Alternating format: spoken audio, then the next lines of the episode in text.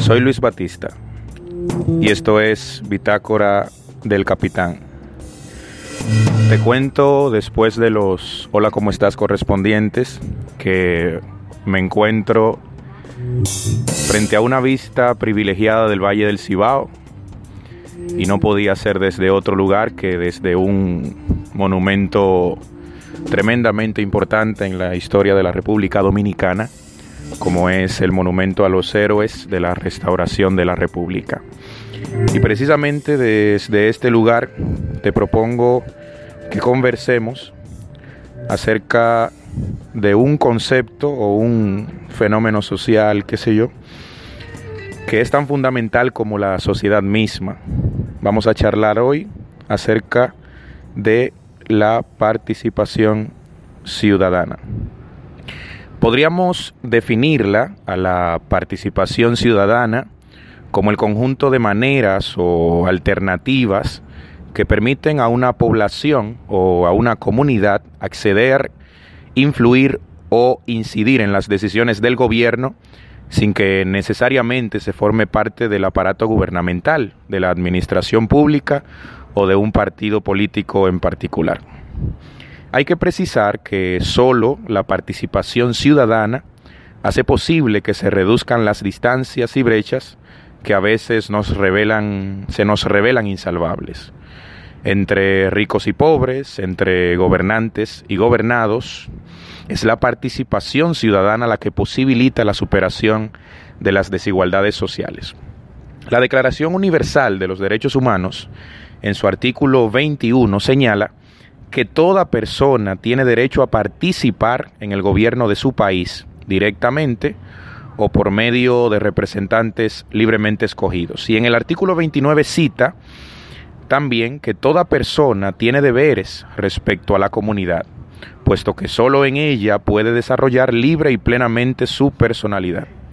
Esto sugiere que, contrario a lo que muchos piensan, el procurar espacios de participación para la ciudadanía no es un regalo que nos hacen nuestros gobernantes, sino que es al mismo tiempo un derecho inalienable y un compromiso social ineludible.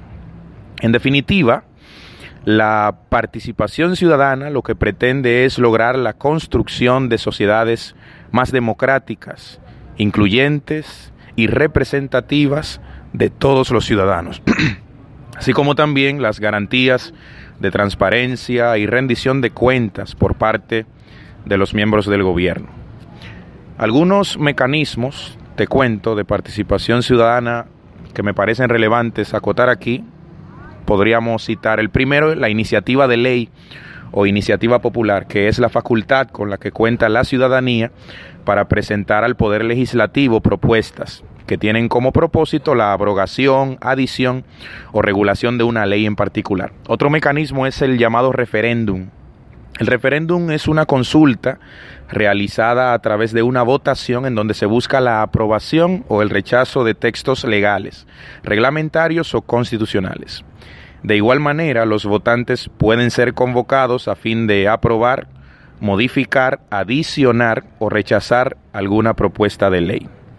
El plebiscito es otra de estas alternativas de participación ciudadana legalmente constituidas que básicamente se define como una consulta directa a los ciudadanos en materia política de gran importancia o de alto nivel, ya sea aceptar o rechazar propuestas que debido a su legitimidad necesitan de la, consulta pública, de la consulta popular. Las condiciones para que tenga lugar la participación ciudadana efectiva son, primero, el respeto al Estado de Derecho. Ya en un podcast próximos vamos a referirnos de manera particular a ese concepto tan importante que es el Estado de Derecho, acceso a mecanismos institucionales, acceso a información pública, confianza de los ciudadanos en las instituciones democráticas y el interés por parte de las instituciones públicas y gubernamentales hacia la población.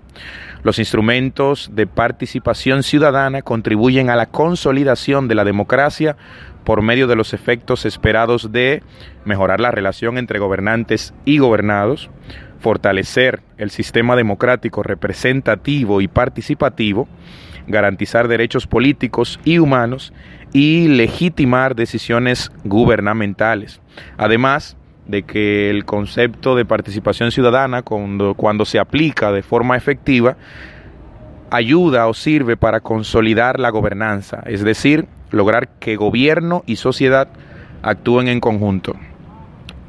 El fin último del concepto de participación ciudadana lo que pretende es digamos, intensificar las democracias. Tenemos básicamente tres niveles de democracias en el mundo, allí donde existe este sistema de gobierno.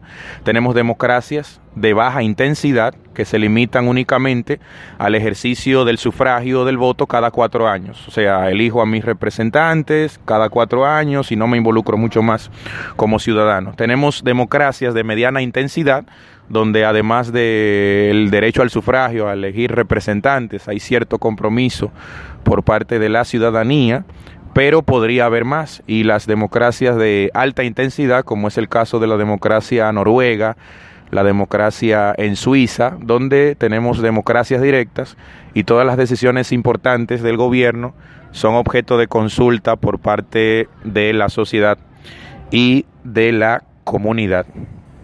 Bueno, pues hasta aquí he querido conversar contigo en este episodio del podcast acerca de este concepto de participación ciudadana.